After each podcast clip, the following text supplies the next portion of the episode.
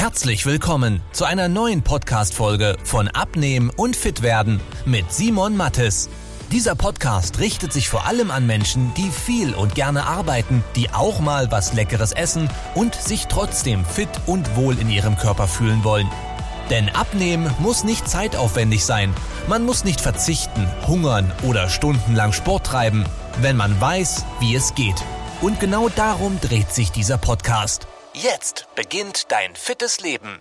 Zum Abnehmen, da gibt es ja ganz viele Mythen. Allerdings fünf Stück, die halten sich immer noch sehr stark. Und gerade wenn du jemand bist, der viel und gerne arbeitet, dann ist es super essentiell, dass du diese Lügen nicht mehr glaubst. Weil wenn du eh schon wenig freie Zeit und wenig übergebliebene Disziplin am Ende des Tages hast, nach einem langen Arbeitstag, dann ist wichtig, dass du die für die sinnvollen Sachen nutzt. Und wenn du die fünf Sachen weglässt, die ich dir jetzt schon mitgebe, dann wird dein Leben beim Abnehmen um ein deutliches Stück leichter. Und ich würde sagen, wir quatschen gar nicht lange um, sondern starten direkt mal mit Nummer 1 los, der Klassiker, Kohlenhydrate machen dick. Das ist ein absoluter Bullshit. Kohlenhydrate können niemals dick machen. Das Einzige, was dich dick macht, ist ein zu viel an Kalorien. Und ich will dir das mal ganz kurz erklären.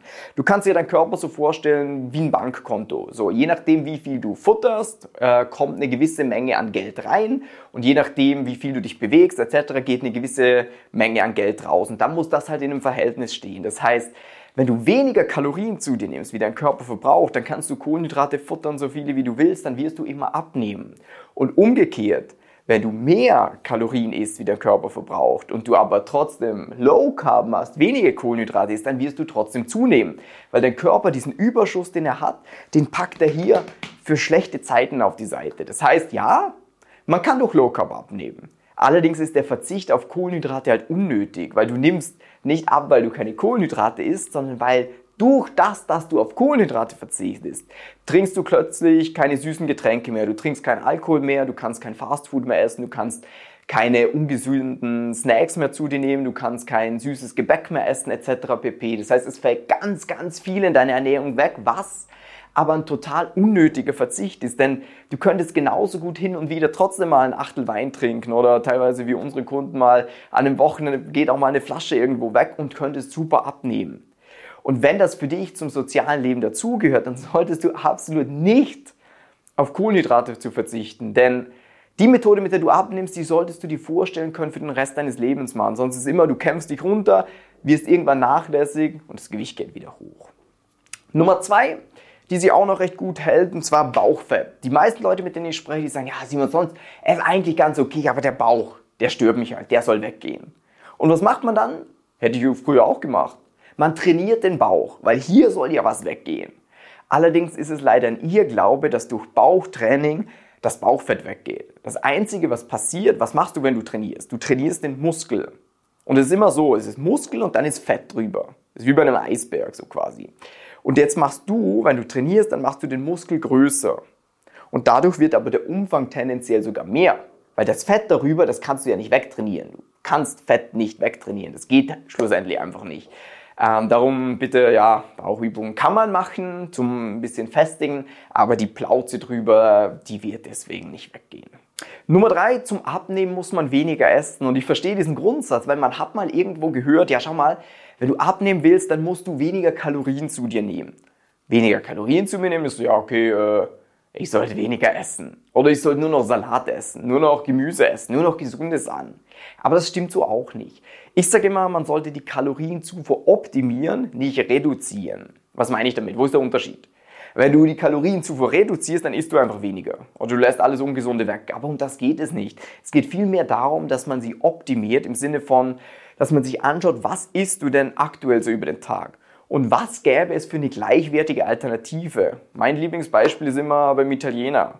Da kannst du entweder eine Pizza essen, du kannst äh, die Spaghetti mit einem Pesto essen oder du kannst irgendwie Nudeln mit einer Arrabbiata-Soße essen. So, Pizza 1200 Kalorien, Nudeln mit Pesto 1000 Kalorien, Nudeln mit einer Tomatensauce 700 Kalorien. Das heißt, wenn du hier die Nudeln nimmst statt denen, dann hast du schon mal 300 Kalorien optimiert, nicht reduziert, weil du isst dieselbe Menge und es schmeckt dir wahrscheinlich auch recht ähnlich. Wichtig bei den ganzen Sachen ist, die Alternative, die muss verfügbar sein. Das heißt zum Beispiel im Restaurant ist einfach, es muss die schmecken und es muss die natürlich auch satt machen. Dann, was haben wir noch?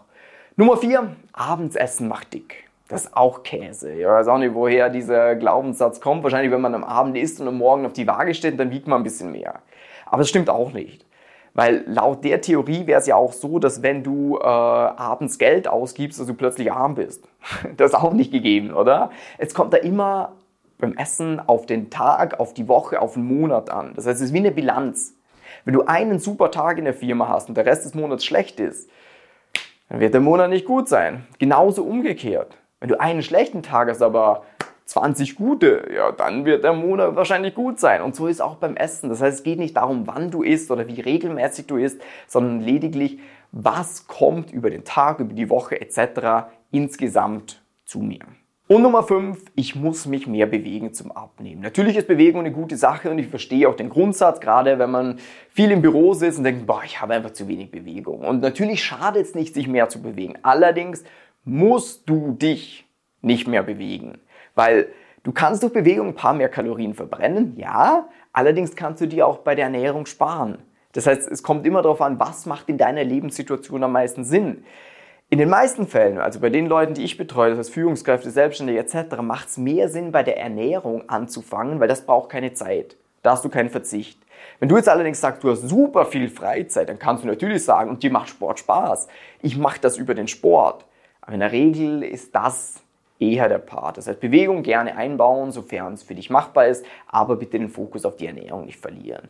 Und wenn du gerne äh, bei der Ernährung mal hättest, dass wir mal mit dir drüber schauen, was du aktuell so machst, was besser machen könntest, das heißt, wie können wir Kalorien optimieren, dann trag dich gerne mal über den Link unterhalb von dieser Episode ein. Das ist ein kleiner Fragebogen, wo wir wissen, okay, wo sind bei dir die größten Stellschrauben, wie können wir dir weiterhelfen, dass wir uns auf den Termin mit dir gemeinsam vorbereiten können und dann werden wir dich kostenlos und unverbindlich beraten, schauen uns ganz genau an, was macht für dich Sinn und geben dir einen Schritt-für-Schritt-Plan mit.